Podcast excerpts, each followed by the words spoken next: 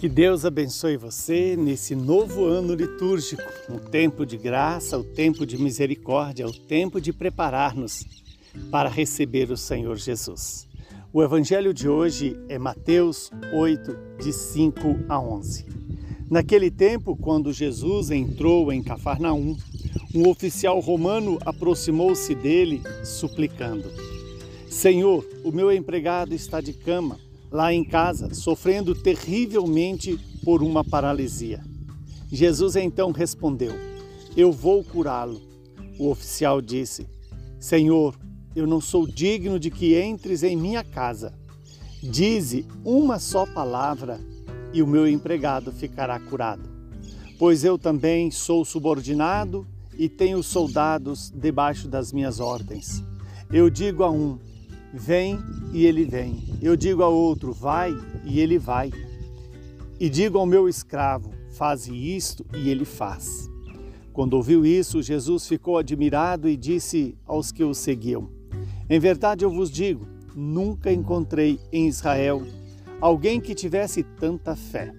Eu vos digo: muitos virão do Oriente e do Ocidente e se sentarão à mesa do reino dos céus, junto com Abraão, Isaque e Jacó. Palavra da salvação. Glória a vós, Senhor. Louvado seja Deus por este novo ano litúrgico, o ano A, que nos apresenta o Evangelho de Mateus como sendo o Evangelho de cada domingo, exceto nos períodos de festa. E estamos diante de uma palavra que nos convida a renovar em nós o desejo de acolher a palavra e obedecê-la. Veja que a fé deste homem foi que Jesus sequer precisaria ir à sua casa para curar o seu empregado, a quem ele estimava, mas bastava dizer uma só palavra e o seu, o seu empregado ficaria curado.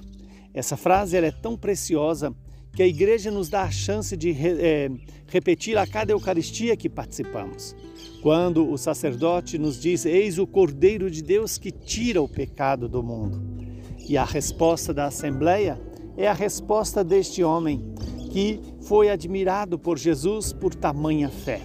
Senhor, eu não sou digno de que entreis em minha morada, mas dizei uma só palavra e eu serei salvo. Mas aí a pergunta é: que palavra é essa que Jesus pode dizer que é, nos salvará? Esta é a palavra encarnada, o próprio Jesus. É Jesus que é, nos tira da morte, é Jesus que nos tira das enfermidades é, físicas e espirituais. É esta palavra que o Pai fala para cada um de nós, o seu Filho muito amado. Jesus, o próprio nome, Jesus, significa isso. Deus salva. Então, a, um, a palavra que o Pai se utiliza para nos salvar é o seu Filho Jesus. E é isso que nós, nesse tempo do advento, devemos nos preparar para receber esta palavra encarnada na Virgem Maria, mas que também deseja se encarnar na minha vida, na sua vida, e mudar a nossa mentalidade, nos fazer obedientes ao Pai, dóceis à vontade do Pai, que se revelou na pessoa de Jesus. A obediência de Jesus é para todos nós a certeza de encontrarmos a salvação e a vida eterna. Que o Deus Todo-Poderoso, Ele nos abençoe e nos dê a graça de viver segundo a vontade dEle e não segundo a vontade da carne, a vontade do pecado. Abençoe-nos o Deus que é Pai, Filho e Espírito Santo.